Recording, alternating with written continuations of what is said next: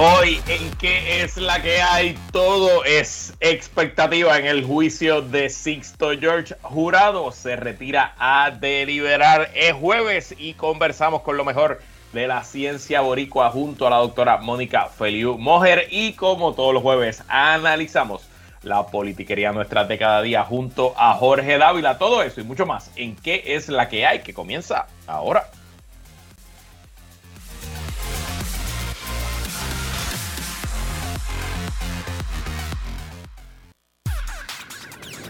El análisis más potente y completo comienza ahora. Luis Herrero llega prendiendo fuego a los políticos y figuras que se atreven a dañar el país. Radio Isla 1320 presenta ¿Qué es la que hay? con Luis Herrero.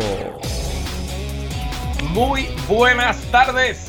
Bienvenidos y bienvenidas a ¿Qué es la que hay con Luis Herrero por Radio Isla 1320? Hoy es jueves 2 de febrero del 2023. Estamos en vivo y en directo para todo Puerto Rico por el 1320 AM y su cadena para el mundo a través de radioisla.tv, nuestra aplicación para teléfonos Radio Isla Móvil y en facebook.com diagonal Radio Isla TV. Yo soy Luis Herrero y como siempre les invito a que me sigan en todas las redes sociales, twitter.com diagonal L Herrero facebook.com diagonal L Herrero, instagram.com diagonal L Herrero. Y recuerda que este programa lo puedes escuchar en su formato podcast. Búscalo como que es la que hay en tu aplicación de podcast favorita para que me escuches cuando a ti te dé la gana y qué es la que hay, de qué vamos a hablar hoy. Todo es expectativas en manos del jurado. Queda el destino de Sixto George. Y en el jueves de Ciencia Boricua con la doctora Mónica Feliu Mojer hablamos con científico puertorriqueño que trabajó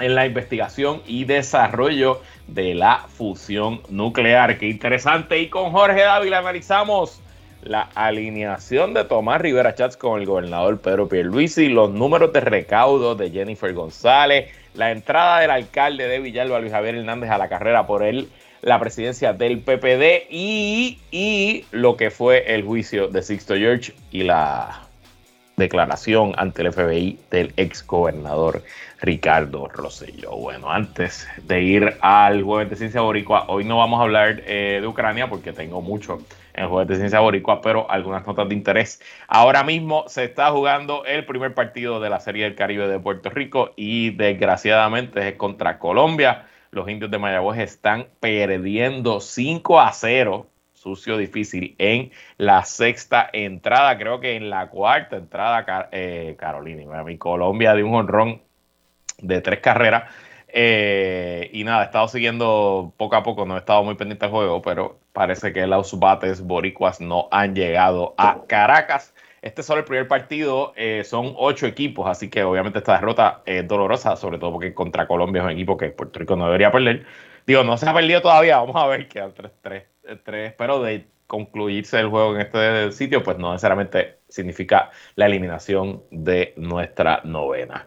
Y en noticias de candidatura, la amiga de este programa, quien me sustituye regularmente hoy, la licenciada Ivonne Lozada, anunció su aspiración a la Junta de Gobierno del Partido Popular Democrático como miembro por acumulación. Su acción responde, eh, leo de primera hora.com, con el fin de conseguir equidad y derechos para las féminas y la comunidad LGBT. Yo no voy a esperar a que me den el espacio, yo voy a reclamarlo por mí y muchas mujeres y muchas otras personas que han sido marginadas, aseguró Lozada a primera hora tras hacer el anuncio en conferencia de prensa que se celebró en la sede del PPD en Puerta de Tierra. Así que felicidades a la buena amiga Ivonne Lozada hace falta que mujeres como ella entren a la política en todos los partidos y obviamente pues que entren al Partido Popular en un momento donde el partido ha carecido de voces como el de ella, tiene mi apoyo y ojalá sea electa por los y las populares. Y bueno,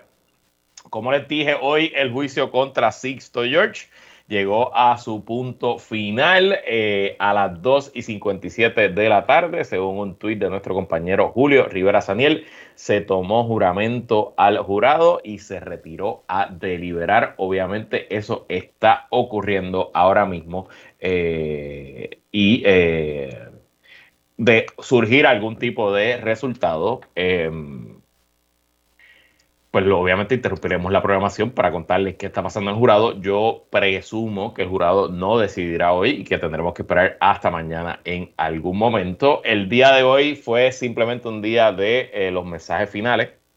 La Fiscalía Federal en el Tribunal Federal, los closing statements, comienza el gobierno, la Fiscalía tiene un tiempo, luego la defensa y luego refuta un último turno eh, la Fiscalía. Eh, el, argumento de los fiscales fue bastante sencillo, decir que aquí era obvia la eh, extorsión, decir que se probó más allá de dudas razonables que Sixto George buscaba extorsionar a su víctima, en este caso Anthony Maceira, y también un intento de rehabilitar y de reafirmar la credibilidad de quien fue el testigo estrella del gobierno, el eh, licenciado Anthony Maceira. Por su parte, el, el, abogado de defensa, Castro Lang, que ha sido un abogado de defensa muy fogoso y muy, vamos a decir, sagaz en defender a su cliente, incluso rayando a lo mejor en... Eh, nada, jugando en la línea, ¿no? En la línea de, donde se puede empujar un juez a un jurado y eh, las reglas de evidencia federal, eh, pues el em,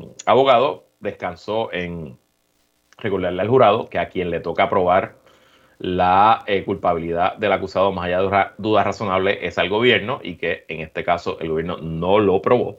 Eh, según la teoría de la defensa, y enumeró las múltiples razones, pero en el proceso que enumeró esas razones de por qué él entiende que el gobierno no probó el caso, pues intentó entrar en evidencia eh, documentos y asuntos que no fueron parte del juicio y no se puede hacer eso. Así que el abogado fue interrumpido varias veces durante su eh, cierre por objeciones de la fiscalía, que entiendo que en, la totalidad de las veces el juez dio a lugar a favor de eh, la fiscalía. Eh, luego de terminado todo, Sixto George salió afuera a, despotricar contra Raimundo y todo el mundo, figuras públicas, contra el juez, el abogado de defensa también le dijo a la prensa que él está convencido de que va a ganar y que si no gana aquí va a ganar en Boston. Eh, también hoy los últimos disparos de información, Noticiel reportó temprano en la mañana eh, copia de un contrato que Ricardo Rosselló firmó con Sixto George meses después, ya el año después del verano del 2019, donde Sixto George eh, y Ricardo Rosselló se hacían coproductores esencialmente de un documental, un libro, una película que iba a narrar el verano del 2019 desde, la, desde el punto de vista de Ricardo Rosselló. Obviamente eso nunca se utilizó, esa película no entró, claro. El asunto es que eso puede estar en Noticel hoy, al igual que ayer en el Centro de anteayer el Centro de Investigativo pudo tener el resumen del testimonio de Ricardo Rosselló ante la gente del FBI, pero nada de eso entró en evidencia, así que nada de eso debe ser utilizado por el jurado para su determinación de si es culpable o no culpable Sixto George. Como les dije, el jurado está deliberando ahora mismo, así que de ocurrir algo, cortaremos la eh, transmisión para ir, eh, para traerle la noticia de qué ha decidido el jurado. Y luego de la pausa vamos a hablar con Jorge Dávila de este y otros asuntos políticos. Pero ahora tenemos mucho que cubrir, así que vamos al jueves de Ciencia Boricua. Ciencia Boricua con Mónica Feliu en ¿Qué es la que hay? Como todos los jueves, conversamos con lo mejor de la ciencia puertorriqueña en el jueves de Ciencia Boricua junto a la doctora y directora de comunicaciones de la organización Ciencia Puerto Rico, doctora Mónica Feliu Mojer. ¿Qué es la que hay, Mónica? ¿Qué es la que hay, Luis? ¿Cómo estás? Yo estoy súper bien, pero no tan bien como tú, porque es que en un momento de poca humildad fronteamos lo que podemos. Antes, antes de presentar a nuestro invitado de hoy, eh, esta semana salió una noticia que resaltamos aquí en Radio Isla. Fuiste reconocida como Fellow, explícame después qué rayos es eso de Fellow, de la Asociación Americana para el Avance de las Ciencias y a su vez fuiste escogida como miembro del Comité Permanente para el Avance de la Comunicación Científica de las Academias Nacionales, que entiendo que es un comité dentro de la Asociación para el Avance de la Ciencia. Así que, primero, muchísimas felicidades y segundo, explícame a mí y a la audiencia qué significa este reconocimiento. Gracias, eh, sí, gracias. Escuché, te escuché el martes, es que gracias por, por el shout out eh, y gracias por las felicitaciones. Pues mira, eh, la Asociación Americana para el Avance, de las Ciencias, o AAAS, como se le conoce por sus siglas en inglés, es, es la la sociedad científica multidisciplinaria más grande del mundo, ¿no? Es una, un grupo al que pertenecen científicos y científicas de no solamente de Estados Unidos, sino de todo el mundo, en básicamente todas las disciplinas. De, de la ciencia. Eh, es una eh, organización que se fundó en, tiene más de 100 años, ahora mismo no me acuerdo el año que, en el que se fundó, pero tiene más de 100 años, ¿no? Y, y el ser fellow de esta asociación eh, es un reconocimiento vitalicio eh, que se le da a expertos y expertas en diferentes disciplinas eh, por en reconocimiento por sus aportaciones a la ciencia y a la sociedad. y ¿Qué significa ser fellow? Pues te cuento después del verano, que es donde cuando es la ceremonia de inducción. Así que, o sea, realmente no es un reconocimiento a las aportaciones de, las personas, eh, pues, pero también es, es, un, al ser un reconocimiento prestigioso, pues yo espero que me abra puertas y ciertamente es un privilegio. Eh, y entonces, lo del Comité Permanente para el Avance de la Comunicación Científica, las academias nacionales y AAA son dos cosas diferentes. Oh, eh, así que son dos, son cosas separadas. Eh, las academias nacionales son las academias nacionales de ciencia, ingeniería y medicina, eh, que es una entidad sin fines de lucro independiente que se creó por, quien firmó la ley para crear estas academias nacionales fue el presidente Abraham Lincoln. Así es que es, bastante vieja también en la institución. Eh, y el propósito de las academias nacionales es asesorar a los Estados Unidos en diferentes asuntos que tienen que ver con la ciencia, la ingeniería y la medicina. En general, ciencia, salud, eh, tecnología, todos esos temas. y entonces, eh, las academias nacionales eh, no, se crearon para, tener esa asesoría independiente sobre estos temas. Es una institución que es apolítica, por lo menos no partidista. Apolítica no voy a decir qué es porque la política está en todo, pero es no partidista. Entonces, este, esta, las academias nacionales tienen diferentes comités eh, que ellos convocan eh, por diferentes razones para asesorar a los Estados Unidos sobre diferentes temas que son importantes, ya sean comités puntuales, por ejemplo, eh, pronto se va a publicar un, un informe sobre el antirracismo en las ciencias y, y, pues se convocó un comité para crear eh, o para estudiar y asesorar al país cómo las instituciones científicas pueden ser antirracistas. Este, y en el caso del comité al que yo pertenezco, es un comité permanente, que quiere decir que no se convoca para hacer una cosa y después se disuelve, sino que ese comité continúa trabajando en diferentes temas de cómo avanzamos la comunicación científica eh, en los Estados Unidos. Por ejemplo, uno de los temas que, estamos tratando es la desinformación. ¿no? ¿Qué hacemos con la desinformación? ¿Cómo la atendemos? Sabemos que la información falsa eh, puede ser muy peligrosa. Eh, así es que en este rol en particular, pues yo soy parte de este comité que está a cargo de, de crear informes, establecer recomendaciones, llevar a cabo conversaciones para avanzar en la comunicación de la ciencia. Brutal, bueno, obviamente aquí te conocemos bien y sabemos que tú te mereces esto y todos los premios del mundo, pero pues una vez, una vez más felicidades y sigue Gracias poniendo en, alto el nombre de la ciencia. Sí, como, como dijo Bad Bunny una vez, lo mejor de mis logros es cuando la gente dice, ella es de Puerto Rico, así es que para mí me honra muchísimo, ¿no? No solamente eh, estos reconocimientos, pero sobre todo me honra mucho el que estos reconocimientos vienen en gran parte por el trabajo que yo hago comunicando la ciencia en Puerto Rico y en español, que no en general hay mucha menos comunicación de la ciencia en español de la que hay en inglés. Mm. Eh, y pues también me pompea el poder utilizar estos prestigios eh, ¿no? y los privilegios que me dan estos reconocimientos para poder continuar avanzando la, ciencia boricua y pues redar un poquito el status quo. Así es, y eh, lo único que te voy a pedir es que no te quites.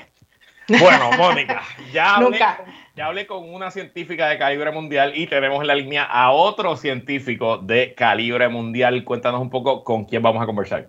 Vamos a hablar con el doctor Miguel Morales Silva, quien es físico y es investigador en el Centro de Física Cuántica Computacional del Flatiron Institute, que es un instituto de investigación en la ciudad de Nueva York.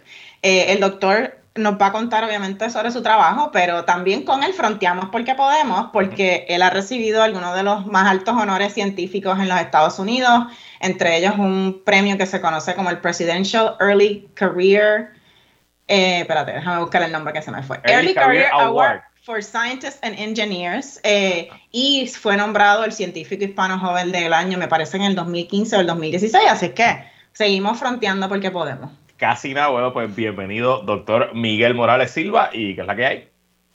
Gracias, gracias por la invitación, un placer estar aquí. Bueno, doctor Morales, nosotros este segmento siempre comenzamos con la misma pregunta. Háblenos un poco a nosotros en la audiencia, dónde te criaste, qué y dónde estudió y qué estás haciendo. Ya hablamos un poquito, pero qué estás haciendo allí en el Flatiron Institute ahora mismo. So, yo nací y me crié en Dorado, Um, en un, fui a la, escuela, a la academia Santo Tomás de Aquino en Bayamón. En una de esas noches oscuras después del huracán George en el 98 me topé con un libro de, de ciencia y aprendí acerca de, Einstein y de, Newton. Y desde ese momento quedé completamente flechado con la física, honestamente. Es casi como mirarte en el espejo por primera vez a los 18 años, ¿no? De ahí pasé a la Universidad de Mayagüez, donde hice dos bachilleratos, uno en física y uno en matemática, y después hice mi doctorado en la Universidad de Illinois en el recinto de Urbana-Champaign, donde me especialicé en física computacional. Brutal, brutal. Entonces, él fue vecino mío, yo soy de Vega Alta y mi tía fue maestra por muchos años en Santo Tomás de Aquino. Ah, ya me van a decir, ya me van a decir que son primos de Babón y contrólate por favor. bueno, pero es que mi, mi tía fue, fue, maestra toda su vida en Santo Tomás de Aquino, así que siempre que escucho que alguien me dice que estudié, tengo que decir eso. Eh, entonces, doctor Morales, en Arroz y Bichuela, ¿qué es la física cuántica computacional y cómo la está estudiando en el Flatiron Institute?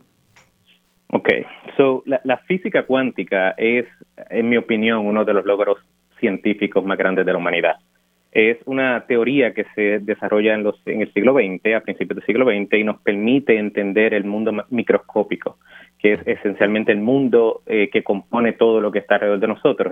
describe los electrones, describe los protones, describe toda la composición de la materia y nos permite esencialmente calcular y describir todo lo que vemos alrededor de nosotros por ejemplo, nos permite entender por qué un pedazo de hierro conduce electricidad y un pedazo de madera no, por ejemplo, cosas así. computacional, eh, el hecho de que entendamos la, de que tengamos una teoría que, nos permite describir eh, todo lo que vemos, no quiere decir que realmente tengamos las capacidades para resolver las ecuaciones. Son extremadamente complicadas y esencialmente imposibles de resolver. So, Los científicos como yo nos dedicamos a, hacer el, mejor trabajo que podemos dentro del de el, cálculo computacional que tenemos, así que utilizamos las computadoras más grandes del mundo para esencialmente tratar de, predecir las propiedades de los materiales um, que nos rodean, ya, con, ya sea simplemente por, poder entender lo que está alrededor de nosotros, pero también para obtener avances tecnológicos de, este tipo de materiales. En el Flatiron Institute um, no, básicamente una colección de, científicos con, una, con, un gol en común. Y la idea es desarrollar este tipo de métodos para entender eh, materiales con, con, eh, utilidad tecnológica. Sí, que, que, un poco es lo que se, cuando se habla de estas, las computadoras quantum, ¿verdad? En teoría, que sería una computadora con un microprocesador que pudiera, pues, manejar qué sé yo, 100, mil veces lo que hoy una supercomputadora pudiera hacer, pues en parte por ahí es que va su investigación y la investigación que hacen en Flatiron. E, eso es parte del trabajo, ¿no? El, desarrollo de una computadora cuántica es, parte de las cosas que para las que trabajamos. Brutal. Bueno, entonces, antes de estar en el Flatiron Institute, usted trabajó en el Lawrence Livermore National Lab, que es un laboratorio que eh, Mónica y yo eh, pues, discutimos aquí en diciembre cuando se hizo el anuncio eh, que corrió el planeta entero de que por primera vez en ese laboratorio se había podido, eh, utilizando un proceso de fusión nuclear, crear más energía que la que se, eh, se puso en el, experimento. Obviamente es algo conceptual, pero en teoría muestra que es posible la fusión nuclear. O, no, no tenemos tanto tiempo para que me explique toda la teoría de la fusión nuclear, pero un poco, háblanos, ¿qué, qué hace el, Livermore National Lab y cuál fue tu rol allá en que, en investigaste? So, como, como mencionas, uno de los proyectos más importantes que tiene el, el Livermore National Lab es, esencialmente crear fusión, reproducir las condiciones del Sol en un laboratorio de forma que podamos eh, esencialmente hacer fusión nuclear de una forma controlada. Es, es, un proceso extremadamente complicado. Desde el punto de vista teórico se entiende bastante bien qué es lo que hay que hacer, pero obviamente es un, es un challenge increíble desde el punto de vista experimental. So, ellos crearon este laboratorio, este laser, el laser más grande del mundo por, por, por, muchísimo, ¿no? Para poder comprimir hidrógeno y llevarlo a las temperaturas que son necesarias y que son comparables a las temperaturas que se encuentran dentro del Sol y una vez llegas a esa temperatura, pues la fusión nuclear simplemente ocurre. Mi rol, que estaba, eh, tuve 10 años trabajando en Livermore asociado a este tipo de, experimentos, es utilizar eh, los cálculos numéricos y la, y la mecánica cuántica para entender entender las propiedades de estos materiales a medida que son comprimidos y elevados a esas temperaturas. Como puedes imaginar, eh, el experimento produce condiciones en estos materiales que nunca se han producido en la Tierra anteriormente. Y entramos, esencialmente en, lugares donde no sabemos esencialmente qué va a pasar.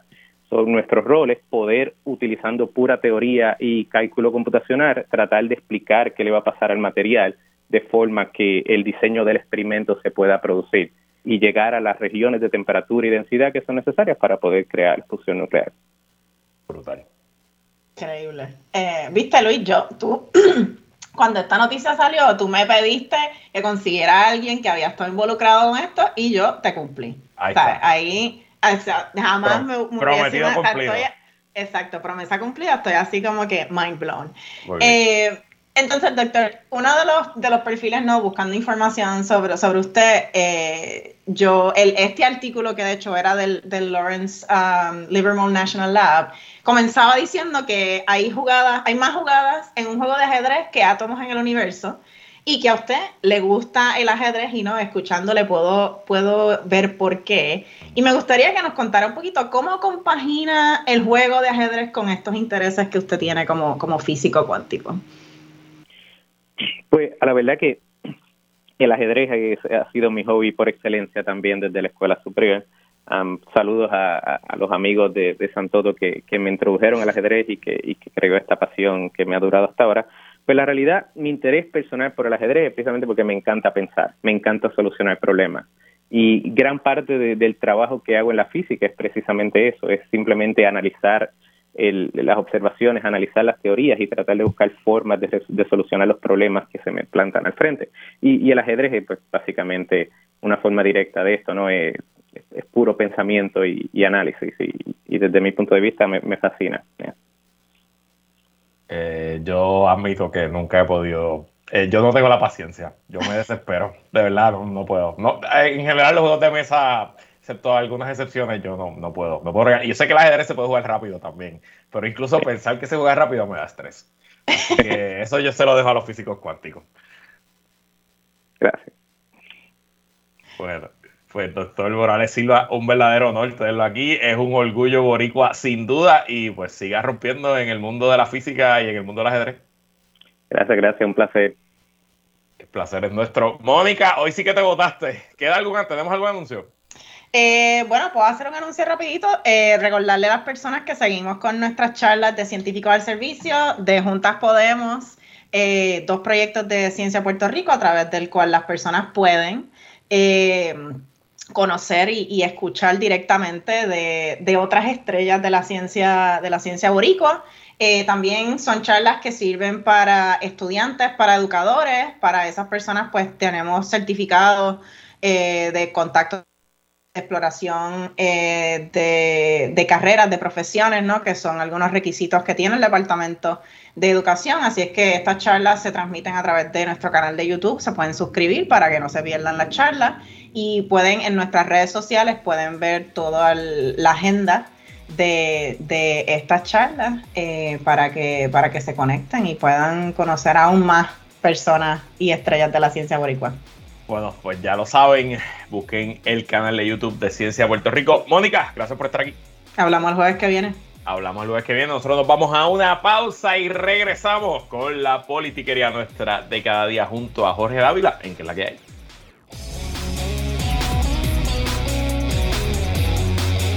¿Qué es la que hay? Descarga política. Descarga política. Con Jorge Dávila.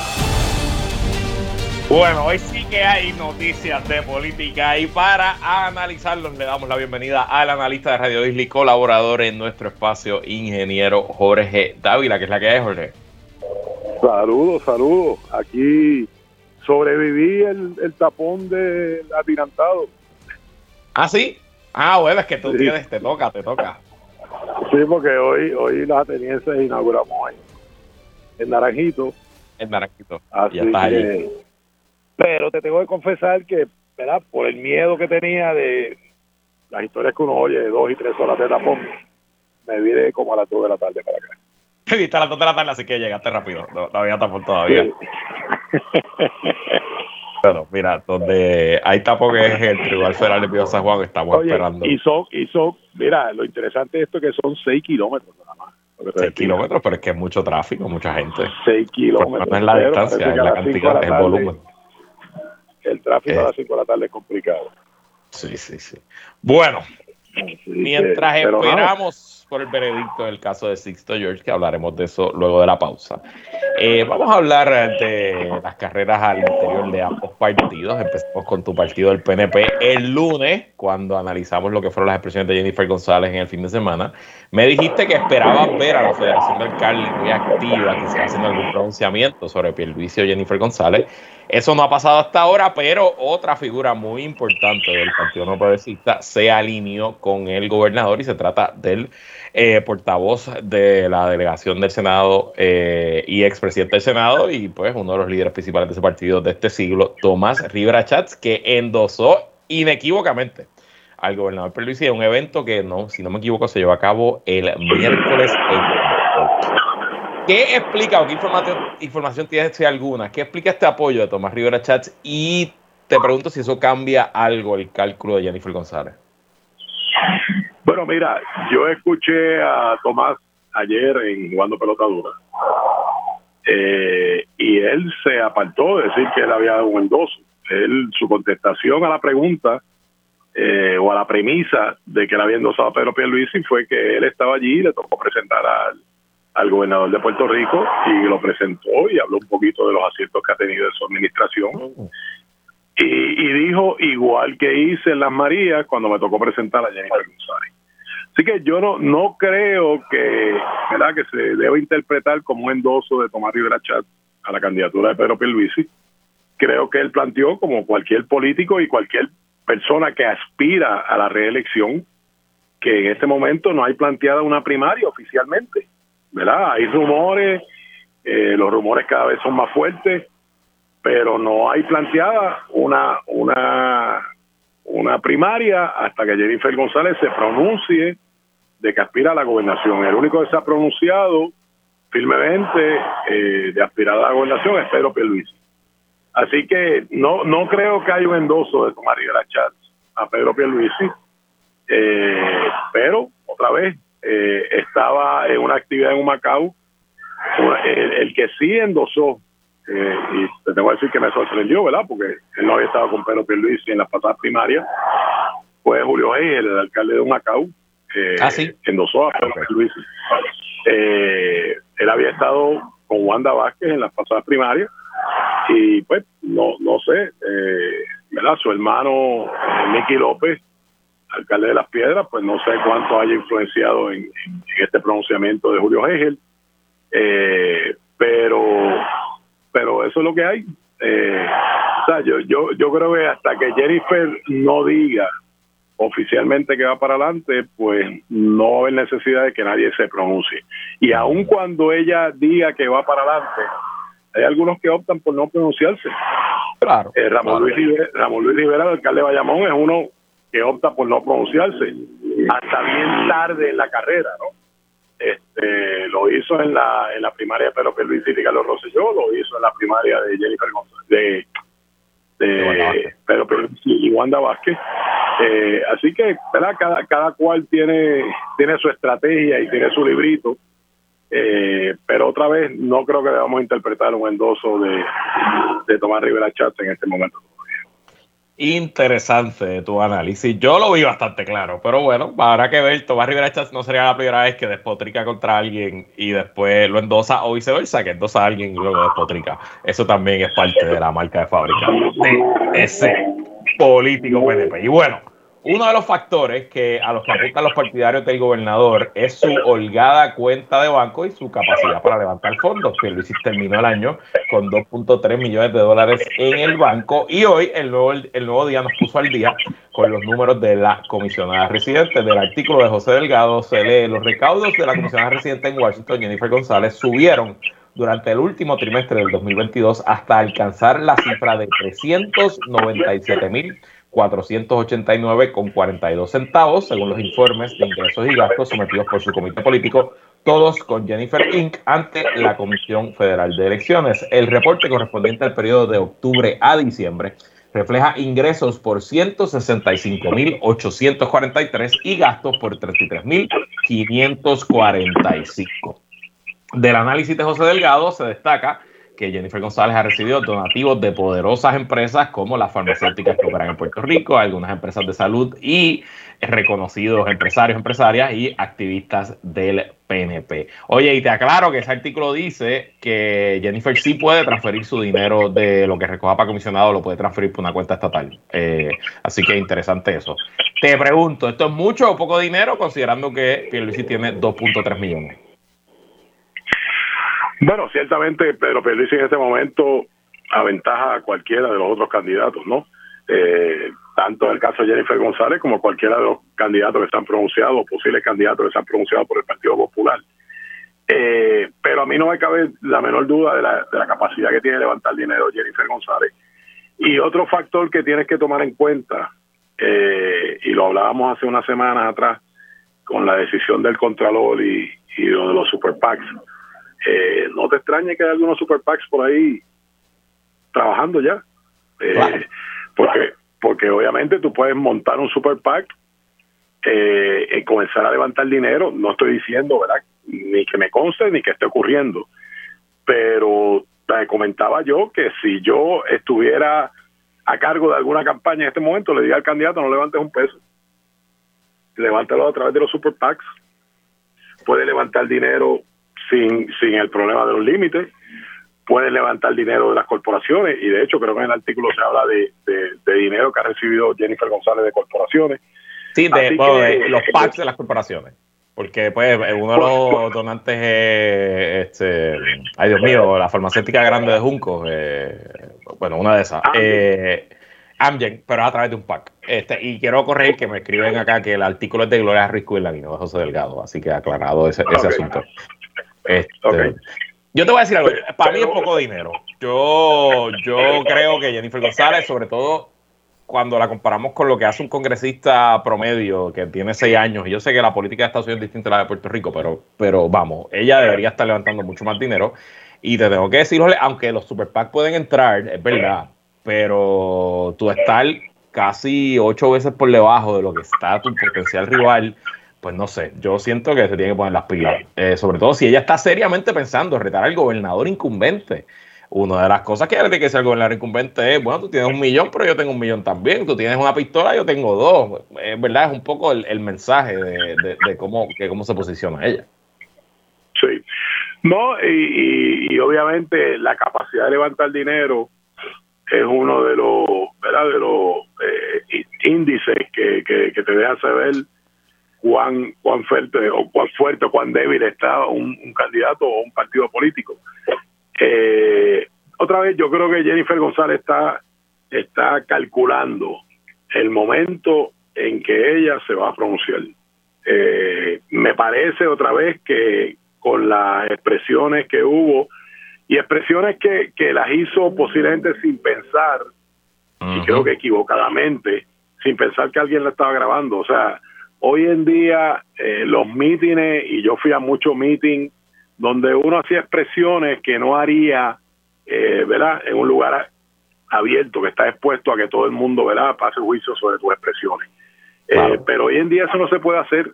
Hoy en día todo el mundo tiene un celular, una cámara, donde te toman una foto, donde toman un video, Eh, pero me parece que fueron expresiones que se hicieron, ¿verdad? En un meeting que no era la intención de ella que fueran más allá de ese grupo que estaba allí en esa actividad.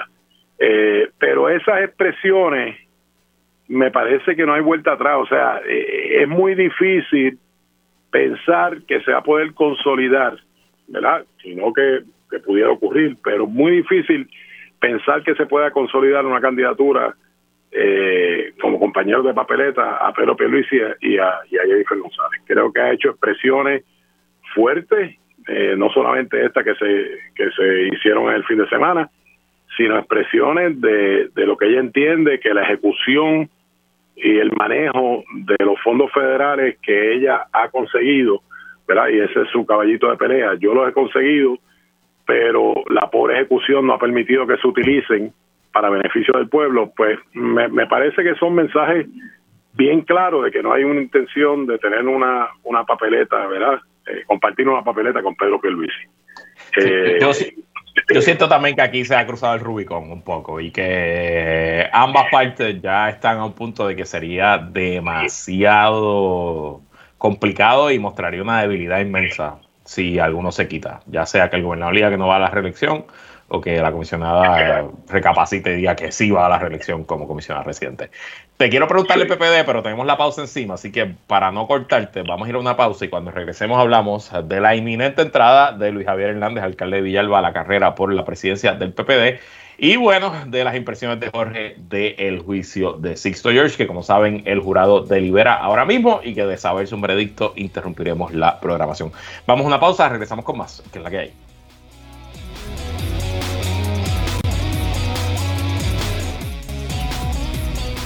Regresamos y seguimos conversando como todos los jueves con Jorge Dávila, pero Jorge, antes de seguir la discusión, eh, reporta nuestro compañero Julio Rivera Saniel desde el Tribunal Federal del Viejo San Juan que el jurado que eh, dilucida el caso de Sisto George ha pedido un receso hasta mañana a las 9 de la mañana y el receso acaba de ser concedido por el juez Besosa, así que no tendremos veredicto hoy, habrá que esperar hasta mañana, veremos si en el programa de las 5 mañana sabemos el resultado. Bueno, Jorge, volviendo a la política, en, hablamos del PNP, hablamos del PPD eh, ayer y hoy aquí en entrevista con Julio Rivera Samuel eh, en la mañana, pues el alcalde de Villalba, Javier Hernández, dio a entender que el miércoles que viene anunciará su aspiración a la presidencia del Partido Popular y de ahí pues a la gobernación. ¿Qué te parece la entrada del alcalde y cómo deja el escenario? Que ahora tendríamos tres candidatos, Jesús Madero Ortiz, representante, la alcaldesa de Morovis, Carmen Maldonado, y el alcalde de Villalba. Bueno, pues mira, eh, no, no es sorpresivo, ¿verdad? Yo creo que él ha estado coqueteando con, ¿verdad? Con este, con este anuncio y, y nada, o sea, yo, yo creo que todavía la gente, eh, correcta o incorrectamente, eh, yo creo que incorrectamente desde mi punto de vista, piensa que un alcalde de un pueblo pequeño no necesariamente tiene los atributos para ser gobernador de Puerto Rico. Me parece que un poquito eso afectó a Charlie Delgado. Eh, hasta ahora, quien único las únicas personas que han salido de una alcaldía aspirada a la gobernación han sido los alcaldes de San Juan, ¿verdad? Eh, yo sé que los tiempos han cambiado, la política ha cambiado, la forma de hacer campaña ha cambiado, eh, pero me parece que es una desventaja que siguen teniendo los... Oye, José Santiago, que era el presidente de la, de la Asociación de Alcaldes, eh, se dio cuenta de esto y el año pasado, o el, el pasado, luego de haber hecho un, un un anuncio preliminar de que iba a esperar la gobernación, se retiró.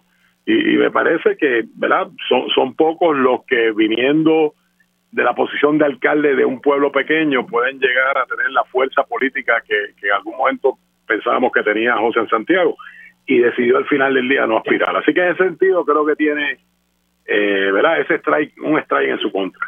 Eh, en términos de que era una aspiración que, que, era bastante obvia, pues yo no creo que debe sorprender a nadie. Esos anuncios y otra vez, eh, Luis, eh, yo creo que vamos a estar viendo anuncios de, de tanto del Partido Popular como del PNP. Eh, y, es interesante que quienes empezaron a forzar todos estos anuncios fueron las candidaturas la semana pasada, cuando se anunciaron las candidaturas de, de los dos posibles contendientes a, mm. a la comisaría residente. Yo te adelanté que eso va a empezar a forzar un montón de anuncios porque obviamente eh, es, es, es extraño, ¿verdad? Los que llevamos tiempo en la política, que comiencen a sonar candidatos a la comisaría residente eh, sin haber estado definida quién, o, o definido quiénes son los candidatos o candidatas a la, a la posición principal, que es la de la gobernación. Yo comparto contigo la opinión en que el brinco de ser alcalde de un pueblo pequeño a gobernador es un brinco bastante amplio y difícil y el ejemplo de Charlie Delgado me parece que es el más el más eh, el más reciente, ¿no? De un candidato que tenía todas las de ganar, que estaba ganando las encuestas, que incluso levantó más dinero que su opositor Pedro Perluisi y aún así pues se quedó corto por, por, poquito. Eh, pero por otro lado, no minimizo las posibilidades de, de alcalde Villalba de convertirse en presidente del Partido Popular. Yo creo que él es un político carismático, un político que se expresa muy bien y creo que la oferta de un hombre joven, que la misma vez tiene experiencia, ha sido alcalde, si no me equivoco, va para, cumple 12 años al final de este cuatrenio, eh, un alcalde que no se le conoce ningún escándalo en particular, ni que entiendo, ¿verdad? Yo personalmente no he escuchado a nadie hablando muy mal de él. Eh, pues creo que está interesante. Y te digo además que para el Partido Popular, una primaria, si llega a ser Jesús Manuel, eh, Luis Javier y la alcaldesa Morovi, eh, es un bloque de candidatos refrescantes, quizás desconocidos los tres, probablemente el más conocido sea Jesús Manuel, pero que pudiera presentarse dentro de la forma y manera en cómo se lleva esa, esa elección, pudiera presentar una alternativa interesante vis a vis lo que aparenta estar pasando en el PNP de que se están arrancando las cabezas. Habrá que ver qué ocurre en todo este asunto, pero sin duda, como te he dicho varias veces, buen momento para tener un programa de radio y análisis político porque vamos a tener temas que analizar este y el próximo año. Bueno, al, punto que se nos quedan temas de discutir, ¿verdad? porque porque uno, Mira, me quedan tres minutos. Vamos a hablar de Sixto George porque me quedan tres minutos, no sabremos su, su destino hoy. Eh, ¿Qué clase de novelón? Yo, yo sabía que Ricardo Rosselló en algún momento tenía que entrar en esta escena. Lo que no esperaba es que iba a entrar a través de una filtración que hoy el Centro Investigativo le dijo a la colega estación WKQ que su fuente es un agente federal. O sea que hasta ese nivel tenemos agentes federales filtrándole a los medios. ¿Qué te ha parecido todo este, todo este tramo?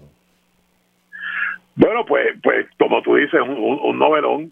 Eh, me parece otra vez que que un poco, ¿verdad? Nos hace recordar el verano del 2019, desafortunadamente, eh, y de la forma que se estaba haciendo gobierno. Yo soy de los que siempre he dicho que el chat no fue la razón de la renuncia de Ricardo Rosselló, fue el detonante, ¿no?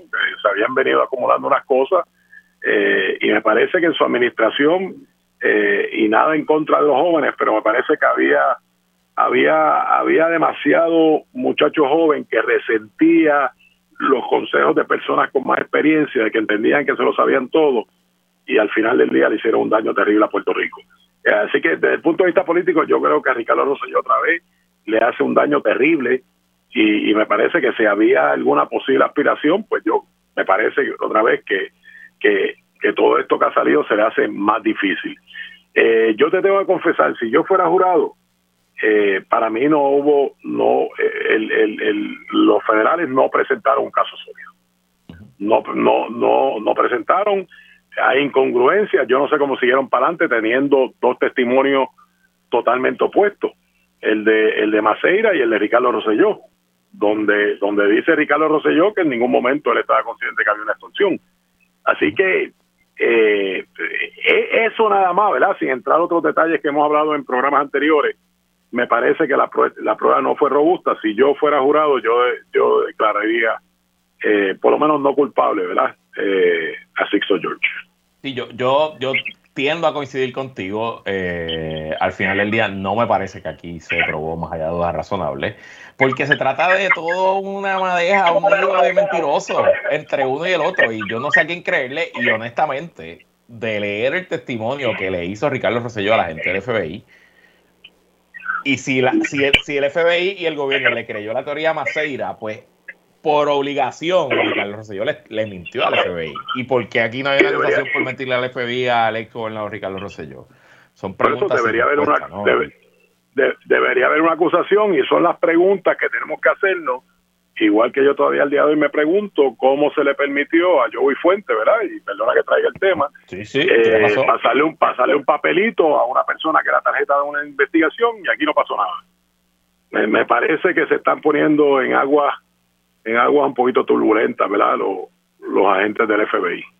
Sí, y yo un poco, ¿verdad? Sin, sin, conocer el resultado todavía, pero un poco yo siento que aquí había un afán por acusar a alguien del verano del 2019, que Justicia Federal se quería llevar a alguien y buscó, buscó y al final lo que encontró fue a, a Sixto George y por ahí y por ahí arrancó el asunto. Pero no sé, un caso más allá de la farándula y, la, y el tema que nos ha dado de hablar, no es el caso típico que los federales no estoy acostumbrados. Y, y, y ha visto la controversia que se ha montado en los medios o sea, ahora ahora a todo el mundo Sixto George le ofreció dinero. Yo, no sé dónde iba a sacar todo el dinero que le ofreció. Ahora hasta Alexandra Lugaro dice que también le ofrecieron dinero. ¿Verdad? Yo no sé cuánto podía influenciar a Alexandra Lugaro en un... ¿Verdad? o sea, no sé. Eh, pero ahora de, de Castro dijo también que le ofrecieron dinero. O sea, pues, pues no sé, parece que Sixto George tenía una tenía una caja fuerte eh, llena de llena de dinero porque o sea ahora todo el mundo se hizo George ofreció dinero o sea que yo creo que esto se ha sacado de proporción y, y más ha sido una novela donde donde cada día sale un posible nuevo protagonista eh, mira si a ti te ofrecieron dinero y entendiste que eso fue incorrecto ¿por qué no, no lo denunciaste? ¿por qué ahora aprovechar todo este ¿verdad? toda esta ola mediática que hay para tratar de sacar, tú sabes, no sé, punta esto o sacar algún beneficio personal. Cualquiera que ahora venga legal, que sí estoy, me parece que está tratando de montarse en esta ola mediática para no sé qué, sacar qué, sacar qué, porque te lo dije el otro día. Yo te garantizo que a mí, una persona como Sixto, George, jamás se le ocurriría venirme a ofrecer dinero. Si te ofreció dinero, es porque alguna debilidad vio en ti llámese Alexandra Lúgaro, llámese Maceira, llámese quien se llame. Eh, y, otra vez, eh, en lugar de beneficiar, yo creo que cuestiona el carácter de una persona cuando, cuando alguien es capaz de ofrecerte dinero a cambio de una influencia. Y esa es la que hay. Bueno, Jorge, éxito a las atenienses esta noche. Vamos, ya te dejaré saber. Bueno, y hasta aquí esta edición de ¿Qué es la que hay con Luis Guerrero? Como siempre, agradecido de su sintonía y patrocinio. Quédese con nosotros en la mejor programación y análisis de la radio puertorriqueña. Continúa en Radio Isla 1320. Hasta mañana.